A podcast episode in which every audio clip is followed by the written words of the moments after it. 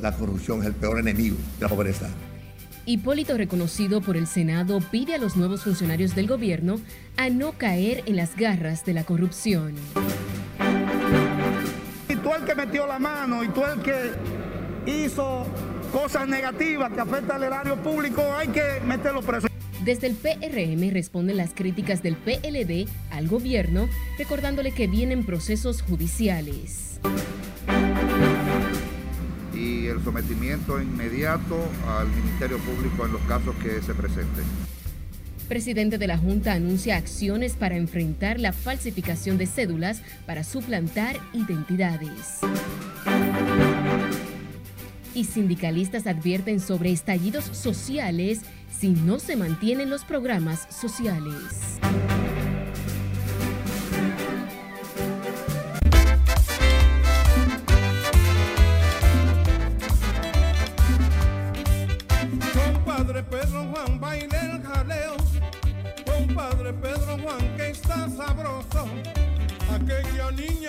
Muy buenas tardes, bienvenidos a esta emisión de las 2 de la tarde. Hoy iniciamos con este sabroso merengue, ritmo que nos identifica como dominicanos a propósito de celebrarse el Día del el Merengue. Soy Yanis de León, iniciamos de inmediato.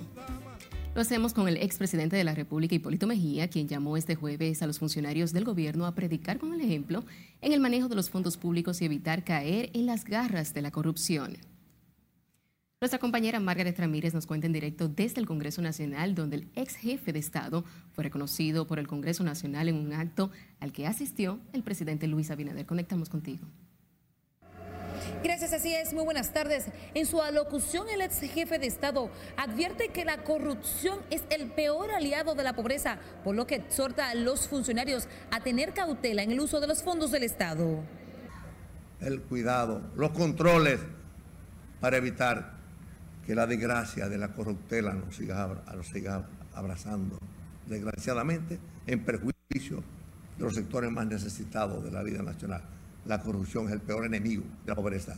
Aunque reconoce que el presidente Luis Abinader está apoyando al campo, reclama más planes para incentivar la producción de víveres y vegetales y atender la pecuaria. La agricultura es y continuará siendo un componente fundamental de la vida económica y social del país. Es ahí donde la la principal garantía de nuestra seguridad alimentaria es donde también está la posibilidad de proveer los alimentos. Las cualidades de Mejía fueron ponderadas por el presidente del Senado, Eduardo Estrella, y el proponente de la resolución, Santiago Zorrilla. Una persona que hasta sus rivales tienen que reconocer su aporte a la agricultura, amante de su natal Gurabo la actividad congregó a legisladores de distintas bancadas, funcionarios de primera línea del actual gobierno. Mejía dejó claro la unidad que impera en el partido gobernante y dijo que está más fuerte que nunca y que espera que siga fortaleciéndose. Es todo lo que tengo por el momento. Al retorno contigo al estudio. Te agradecemos, Margaret, por este reporte en directo desde el Congreso Nacional. Los primeros 100 días del presidente Luis Abinader recibieron hoy variadas calificaciones desde el litoral opositor, economistas y sociólogos, además de organizaciones de la sociedad civil. José Tomás Paulino, conectamos contigo. Hola, buenas tardes. La primera reacción vino del PLD, la principal fuerza de oposición, el partido político despasado del poder por Luis Abinader. Aquellas promesas incumplidas que ya son un rosario. Para el comité político peledeísta, la administración liderada por el presidente Luis Abinader exhibe muy pocos logros. Le enrostra el creciente endeudamiento externo, centro de sus ataques al saliente Danilo Medina. Un gabinete integrado por potentados con amplias fortunas evidenciadas en sus declaraciones juradas y que para nada le han mostrado interés por atender necesidades fundamentales. Melanio Paredes también le otorga pésimas calificaciones en el manejo de la pandemia. Distinto opina la Fundación Institucionalidad y Justicia. En sentido general, yo creo que el presidente Abinader, su evaluación, yo creo que es para que pase la prueba. Servio Tulio Castaños Guzmán considera que el actual gobierno se esfuerza por desmontar una estructura estatal consolidada por décadas. Hay posturas contrarias en este punto. Es la oligarquía tradicional conservadora del país la que se apodera del gobierno y de hecho ponen al propio PRM bajo secuestro. Capturan, de hecho, el gobierno en términos fundamentales. Sin embargo, en el manejo económico, los analistas le dan un saldo positivo al gobierno de Luis Abinader. Ha visto notoriamente una reactivación de la economía, ya que las proyecciones ah, se habían pensado que iban a ser mucho más funestas. Alexi Martínez, decano de la Facultad de Economía de la UAS, considera el manejo de la pandemia y la crisis sanitaria como otro punto luminoso en la administración de Luis Abinader. La mayoría coincide en que el control de la tasa de cambio, de la inflación y el mantenimiento de las políticas sociales serán las tareas prioritarias del gobierno para mantener el proceso de recuperación económica. Vuelvo contigo al set de noticias. Te agradecemos, José Tomás, por este reporte en directo. Las centrales sindicales apelaron a la reflexión y sensatez del gobierno para que mantenga más allá de diciembre los programas sociales puestos en marcha para mitigar los efectos de la pandemia. Mientras que la directora de Prosoli, Gloria Reyes, dice que corresponde al presidente de la República pronunciarse al respecto. Lauri Lamar nos detalla en directo. Pasamos contigo, Lauri. Gracias, buenas tardes. De la posible eliminación de las ayudas sociales por la pandemia, mantienen tranquilos a los representantes de los trabajadores, quienes advierten sobre problemas sociales si se detienen estos programas. Pero garantizando esos planes, porque no hacerlo y que se provoque un estallido. Los sindicalistas señalaron que esos programas que benefician a sectores vulnerables y empleados suspendidos deben continuar y no suspenderse a partir del mes próximo, como se ha contemplado desde el gobierno. Un abandono total, un dejar a la gente sin, sin protección social ni económica, por supuesto que en lo que puede ser embocar es en eso. ¿Y qué se va a hacer después? El costo es más alto. Si no, eh, estamos poniendo en juego la tranquilidad de mucha gente que en estos momentos eh, ha podido resistir el embate de esta situación económica con esta pandemia, eh, sobre todo por esos programas sociales que se están desarrollando desde el gobierno. Pero la directora de los programas Progresando con Solidaridad, Gloria Reyes, expone la insostenibilidad financiera para continuar con las ayudas. Ya lo relacionado a los programas temporales es un proceso que aún no se ha validado ni ha confirmado y me parece que el presidente tendrá que en los próximos días hacer referencia a eso. Pero estamos preparados para el año próximo desde Prosoli para trabajar de lleno con el proyecto de la doble. La funcionaria también calificó de politiquería la advertencia que hace el opositor PLD sobre posibles estallidos sociales si se retiran los programas sociales. Este miércoles los diputados aprobaron el proyecto de ley de presupuesto para el año próximo, dejando fuera los programas Fase, Pati y Quédate en casa, ayuda que dispuso la pasada gestión ante la crisis sanitaria. De mi parte es todo, retorno al estudio. Te agradecemos, Lauri, por este reporte en directo. En San Juan de la Maguana consideran que el gobierno debe mantener los programas sociales que se están implementando para ayudar a sectores vulnerables a enfrentar los efectos económicos de la pandemia. Según los consultados, familias pobres serían severamente afectadas si el gobierno suspende las ayudas sociales a partir del próximo año. Si no la quitan, fracasamos. Si no la quitan, tiene que dejárnosla por más están conscientes de que muchos hogares dominicanos no han colapsado por la asistencia oficial en peligro a partir de enero. Nunca en la vida, mi padre. ¿Cómo hacer? Eso es lo que no tiene vivo. No tiene vivo eso. Y es que el desmonte de los programas PATI, Quédate en casa y FASE son considerados como un golpe letal para las familias más pobres del país. ¿Cómo van a quitarla como está esta pandemia, con esta crisis que hay? Nadie loco. Pues ¿cómo va a ser que el gobierno no puede volver loco y quitar eso? Es lo contrario, debe seguirlo para, para, que, para paliar la crisis. En esta provincia hay muchos empleados suspendidos por el cierre de establecimientos comerciales desde hace meses. Hay infeliz que no tienen la comida, que no, no hayan a dónde echar un día de trabajo, y mujeres solteras que no tienen, que tienen cuatro y cinco muchachitos, que se le ha muerto el marido y, y etcétera, algo fin no tienen ayuda, no trabajan en casa de familia, deben de dejársela también. En San Juan de la Maguana, Julio César Mateo, RNN. En tanto que el ministro de Salud Pública y el director del Servicio Nacional de Salud negaron que estén cancelando personal en los hospitales al rechazar las amenazas del presidente del Colegio Médico Dominicano, Waldo Ariel Suero, de retomar el camino de la confrontación para detener lo que ha calificado como atropellos. Si le dice aquí no está en directo, conectamos contigo. Buenas tardes, así es. Las autoridades de salud respondieron a la denuncia del Colegio Médico sobre cancelación, reprensión y falta de pagos a médicos. Estos funcionarios lo que quieren es guerra, tendrán guerra. Siempre nosotros le damos todo y él nunca está contento. El ministro de Salud, quien ya ha tenido otros lances con el doctor Waldo Ariel Suero, admitió que hay dificultades para entenderse con el gremio médico. Bueno, ya ustedes conocen al presidente del colegio médico, siempre nosotros le damos todo y él nunca está contento. Pues, eh, él quiere que nosotros gobernemos con los mismos funcionarios que estaban antes. No lo hicieron muy bien ellos, que digamos. Mientras el director del Servicio Nacional de Salud, Mario Lama, también fue más lejos en su respuesta al presidente del Colegio Médico. Nosotros no estamos haciendo desvinculaciones de médicos. Las desvinculaciones que han ocurrido son eh, desvinculaciones administrativas, por lo menos en el Servicio Nacional de Salud. Sin embargo, admitió que no se ha pagado a los médicos de la unidad COVID de Secanot, como denunció Waldo. Encontramos muchas irregularidades y todos los pagos se están regularizando. Las autoridades de salud hablaron de estos temas durante la presentación de los 100 días de gestión, donde enfatizaron tuvieron un ahorro solo en el Ministerio de Salud de 11 millones de pesos mensuales en la nómina. Por el momento son los detalles que les tengo. Ahora retorno con ustedes al set de noticias. Te agradecemos, Iledi, por este reporte en directo. Sepa que la positividad del coronavirus se disparó nuevamente en el país, provocando 1.258 nuevos casos, según el reporte del Ministerio de Salud Pública. Asimismo, las autoridades sanitarias informaron sobre dos nuevos fallecimientos, elevando el número de muertos por el COVID-19 a 2.317.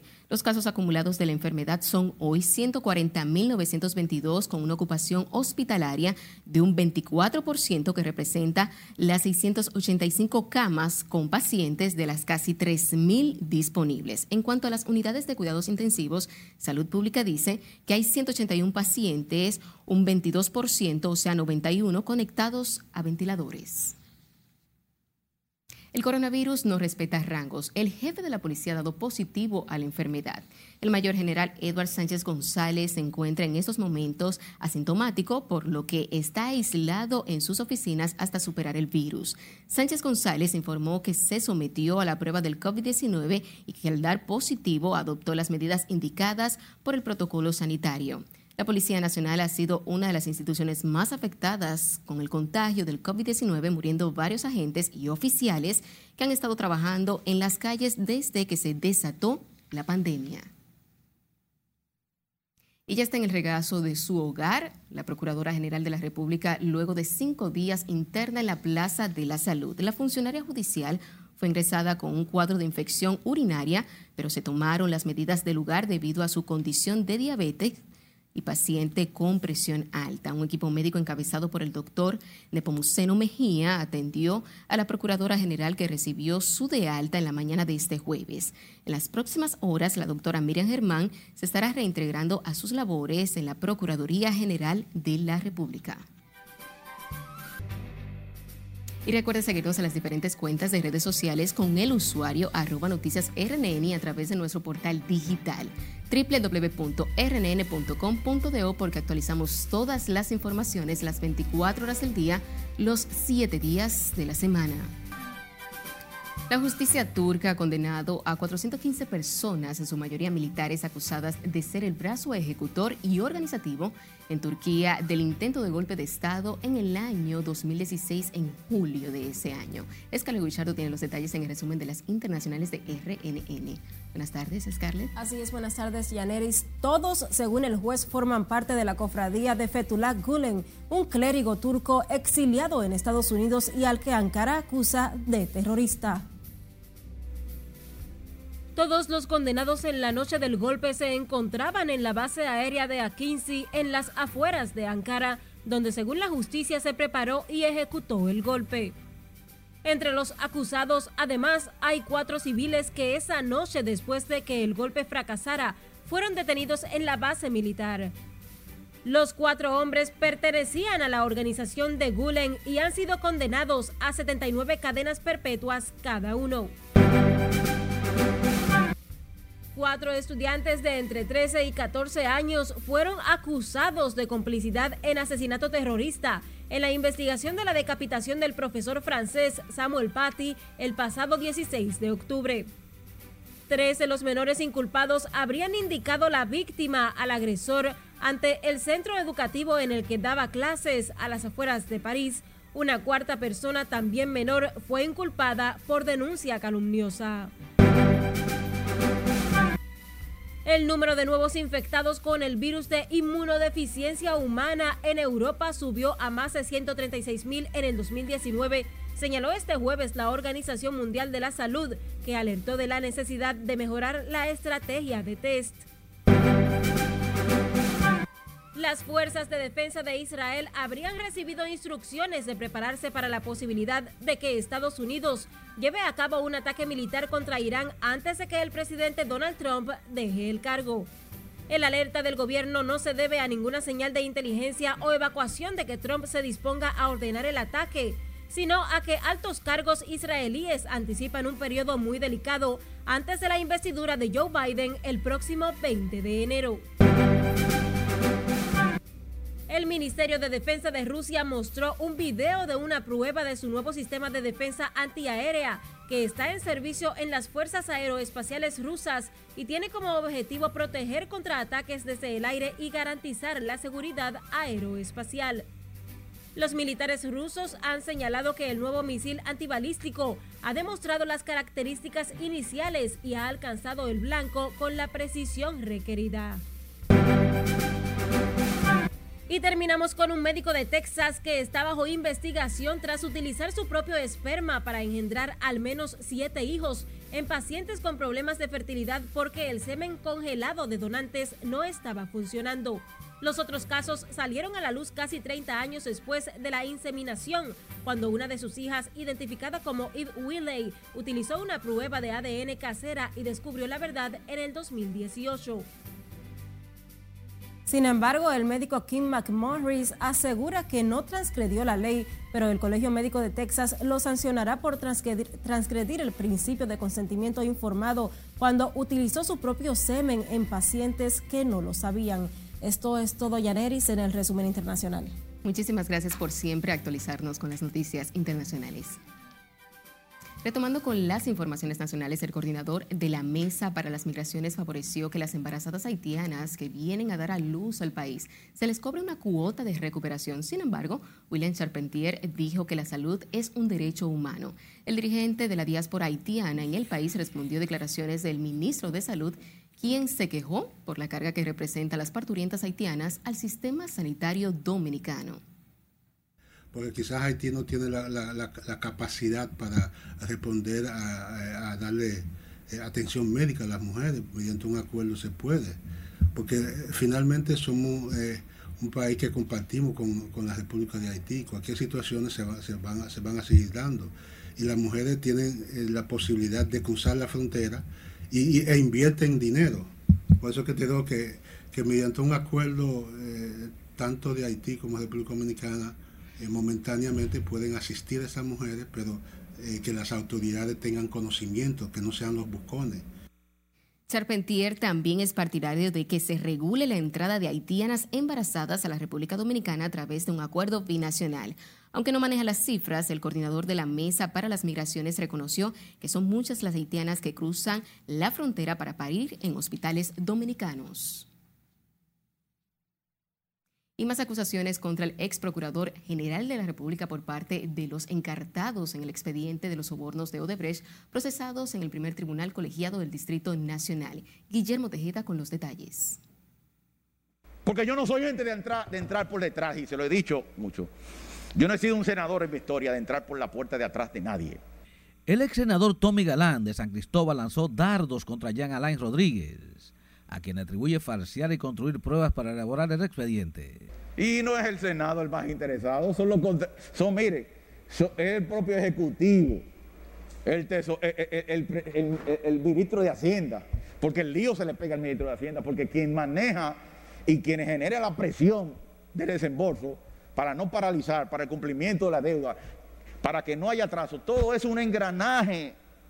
No es tan simple y olímpicamente como lo quieren plantear abusando de hechos que son reales frente a nuestras facultades para escribir una historia arriba de eso. Durante tres horas expuso en el tribunal para defender sus actuaciones al frente de la Comisión de Finanzas de la Cámara Alta. El no investigar no es para ayudar a la gente. El no investigar es para hundir a una gente. Y ese ha sido el papel que ha jugado el Ministerio Público aquí. No ha investigado. Y decía Mao Zedong que el que no investiga no tiene derecho a la palabra. Ellos no hicieron el trámite de investigación de todo eso. Y el Ministerio Público debió no hablar aquí, no hablar aquí ni en la preliminar frente a esa realidad. Galán se definió como un chivo expiatorio utilizado por el Procurador General de la República para mantener el expediente de Odebrecht en una jurisdicción privilegiada. Miren, eso es lo que yo llamo temeridad. ¿Ustedes saben por qué, magistrada? Porque esa irresponsabilidad en ese comportamiento sobre un órgano oficial del Estado que debería ser el más preocupado y el más cuidadoso en plantear situaciones así, han derivado que lamentablemente aquí la sociedad dominicana entiende que una persona o un funcionario público que tenga incremento patrimonial fue porque robó. El ex senador hizo un relato del origen de su patrimonio, el de su familia, encabezada por el empresario Vinicio Galán, ampliamente conocido en San Cristóbal por sus negocios y obras sociales. Los 32 millones de zona franca que fueron recuperados fue por una iniciativa mía. 10 años luchando con eso. Y no entré por la, por la puerta de atrás de nadie. Guillermo Tejeda, Para reformas RNN. fiscales. En otra información, el presidente de la Cámara de Diputados atribuyó las críticas del PLD a los primeros días de gestión, aunque aún no se acostumbran a hacer oposición, lo que comparten otros legisladores PRMistas quienes dicen que es hora de que la justicia juzgue su rol. Alfredo Pacheco, presidente de la Cámara Vaca, sostuvo que el gobierno se ha enfocado en afrontar la crisis sanitaria que vive el país y acusa a los PLDistas de torpedear la gestión del presidente Abinader, quien se ha quejado de que no le dieron tregua por sus 100 días. porque su vocación desde el primer día que juró el Partido Revolucionario Moderno al frente del Estado Dominicano, lo que han estado es tratando de impedir que este partido tenga un gran desempeño. Pronunciamientos que respaldan legisladores del PRM que aseguran el partido opositor nunca ha pensado en el bienestar del pueblo. Yo, esto no es un tema de elitismo ni es un tema de popi como han puesto muchos de ellos. Esto es un tema de que la República Dominicana requiere y necesita y demanda de salir hacia adelante. No es un tema de politiquería, aquí no estamos en elecciones. No hay, no hay persecución política, aquí tú el que metió la mano y tú el que hizo cosas negativas que afectan al erario público, hay que meterlo preso. Yo creo que ya en tu momento está meter gente presa. El PLD acusó al PRM de inexperto elitista y de llevar una campaña de persecución contra sus exfuncionarios. Para dirigentes PRMistas, esto muestra lo alejado que está de la realidad. Y amenaza con eliminar las ayudas y el salario de Navidad.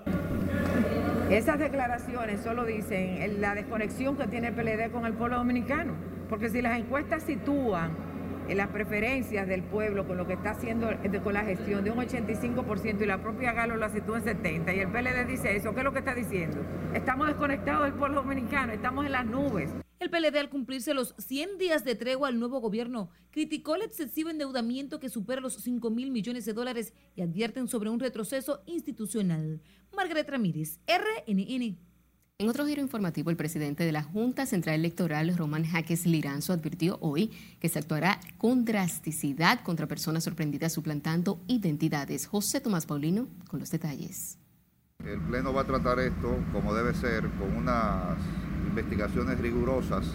La saliente gestión de la Junta Central Electoral comprobó varios casos de plagio del principal documento de identidad, pero el nuevo presidente está decidido a acabar con ese delito y el sometimiento inmediato al Ministerio Público en los casos que se presenten.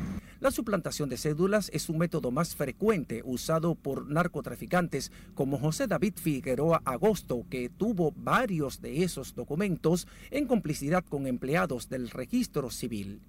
Los nuevos titulares de la Junta Central Electoral avanzan también en las gestiones con las instituciones del Estado para eliminar de manera definitiva el requisito de legalización de actas emitidas por el registro civil. La primera fue con pasaporte, pero hay otras instituciones que hay que irlas sensibilizando para eh, que la, legalización de las firmas sea una eliminación real. Hoy el Pleno del órgano rector de comicios celebró la pospuesta sesión semanal de ayer para conocer diversos temas de carácter administrativo. José Tomás Paulino, RNN. El Instituto Nacional de Protección de los Derechos del Consumidor advierte a los comercios sobre la publicidad engañosa para el Black Friday, lo que podría conllevar multas y otras penalidades. Anina del Castillo, directora de Proconsumidor, dijo que se mantendrán los operativos de monitoreo durante esta temporada de compras masivas y el mes de diciembre por las Navidades.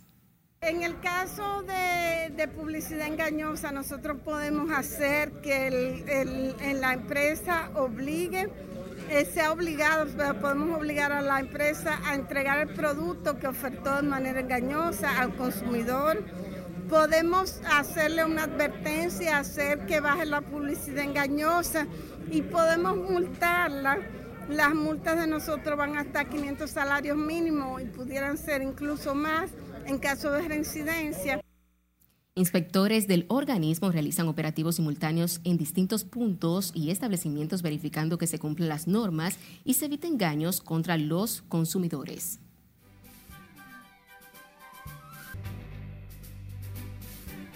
Y sin tiempo para más, finalizamos esta emisión de las 2 de la tarde. Feliz resto del día.